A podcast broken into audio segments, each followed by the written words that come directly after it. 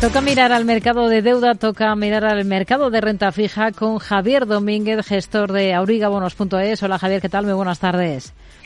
Hola, buenas tardes, ¿qué tal? Bueno, ¿qué está siendo lo más relevante en esta jornada en la que estamos pendientes a la espera de Powell? ¿Qué reacción espera en esos bonos estadounidenses en función del discurso de, de, la Fed? Hoy, de momento, estamos viendo recortes generalizados en los rendimientos. De hecho, el 10 años estadounidense está por debajo de la cota del 4. Sí, sí, es, eh, está habiendo un rally en los últimos eh, eh, minutos que está entrando mucho dinero en renta fija.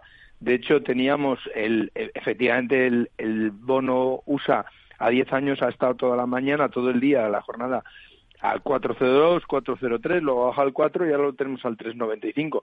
Y lo mismo está ocurriendo con el Bund. Eh, pues eh, la verdad es que está ahora mismo al 2.15 cuando esta mañana estaba al 2.22 el, el boom alemán. Entonces, eh, pues eh, son cosas de cuando hay reuniones de la Fed y hay datos, porque también yo creo que ha salido, no ha salido un buen dato eh, de empleo en Estados Unidos y eso al, se percibe como que mm, hay que ayudar y que por tanto ayudar a la economía y que por tanto eh, deberían bajar los tipos, por ejemplo, ¿no? Entonces yo creo que eso es una interpretación rápida que da el mercado, ya digo que es en los últimos minutos. Bueno, yo creo que es una buena noticia para la renta fija, los que tienen posiciones, eh, porque efectivamente se acomodan las rentabilidades pero sí que es verdad que aquel que tiene vencimientos y que mm, gustaría por optar por unas rentabilidades más altas, pues se van a ir deslizando. Hmm. Yo creo que la Fed está en mejores condiciones para bajar los tipos que el Banco Central Europeo, pero el mercado, desde luego, a lo largo de todas estas jornadas anteriores no veía que se fueran a tocar. Veremos a ver qué es lo que hace. Igual nos sorprende, pero no parece, ¿no? Eh, estamos eh, en ese punto. Pero vamos, siempre que hay una reunión de los bancos centrales, el mercado hace como una especie de, de dieta detox, detox de manera que hace como una limpia y luego ya mm, volvemos a empezar de nuevo hasta la siguiente, ¿no? Entonces, bueno, pues vienen bien estas cosas. Bueno, estaremos pendientes a partir de las 8 de la tarde, tendremos esa decisión de tipos de la Fed, a las ocho y media Black Powell. Em, al margen de esto, en compañías, hoy estamos, eh, hemos visto, por ejemplo, al BBVA, en la semana de sus resultados, eh, lanzar una emisión de deuda, en concreto de deuda subordinada Tier 2, con vencimiento a 12 años. ¿Le convence desde el punto de vista inversor? Bueno, el BBVA además, eh, como nos ha sorprendido con un récord de resultados, es, un, es la estrella del mercado bancario por supuesto con Santander, ¿no? Pero que BBV eh, ha hecho unos números eh, muy importantes.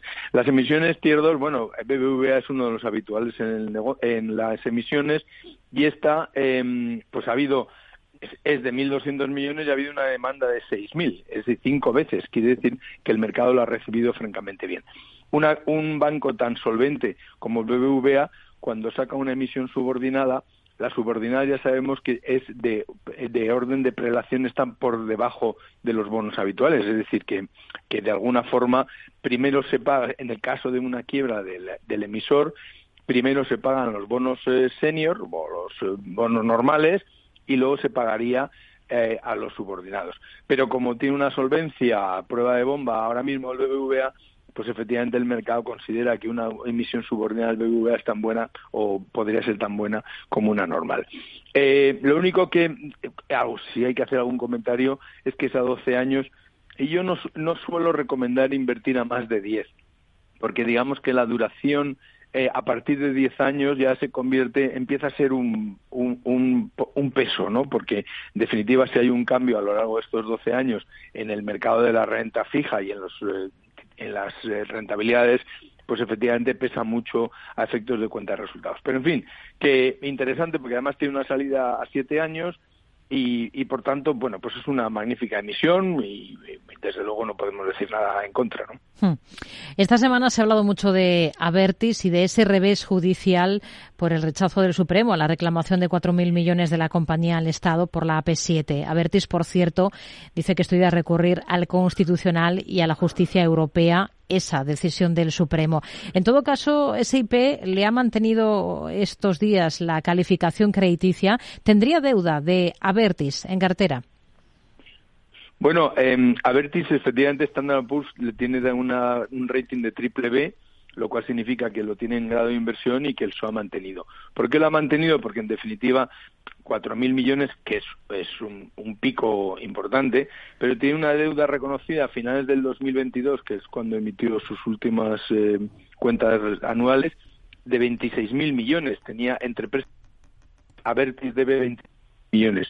4.000 arriba, 4.000 abajo, lo cierto es que no es tan importante, ¿no? Es decir, es, es importante porque esos 4.000 está claro que son un buen pellizco, pero a efectos de Standard Poor's, esos 4.000 dentro del contexto de 26.000 no es tan importante, ¿no? Y por eso le ha mantenido el rating. Por tanto, aquel que tenga obligaciones de Avertis, pues está bastante cómodo. Hay que recordar además que los accionistas son la familia Benetton con un 50% y ACS con un 30%, que es el que, como Avertis salió de cotización, eh, se le excluyó de cotización, los accionistas lo sacaron en el 2018, el que se ha llevado los palos en el mercado de la renta variable precisamente por una sentencia de este estilo ha sido ACS que se ha visto uh, bastante afectada en las cotizaciones en los últimos dos días. Sí que es verdad que hoy está subiendo y las cosas se van encajando, ¿no? Pero en definitiva, el hecho de que el Tribunal Supremo haya dicho esto no es una buena noticia a, a los efectos de las inversiones internacionales porque significa que un contrato que desde luego Avertis cuando firmó el contrato eh, en la valoración. Vamos a ver, lo que ha dicho el Tribunal Supremo es que no va a compensar las, eh, las caídas de peajes porque ha habido menos, menos tráfico mm, desde que se firmó ese convenio entre el Estado español y Avertis a la hora de asumir la AP7.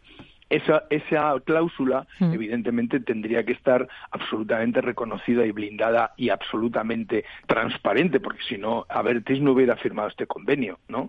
Entonces, eh, digamos que esto es una mala noticia para los inversores internacionales o los inversores en general en el mercado español, porque de nuevo nos encontramos con que un contrato que era que era eh, supuestamente tremendamente claro, pues de repente se vulnera, ¿no? Entonces, esto no es una buena noticia. E, es el enésimo, ¿no? Ya tenemos muchos, todo el tema de las eh, energías renovables donde había un acuerdo también del Estado y que eh, atrajo a muchísimos inversores y que se ha decidido no pagar o, no cumplir.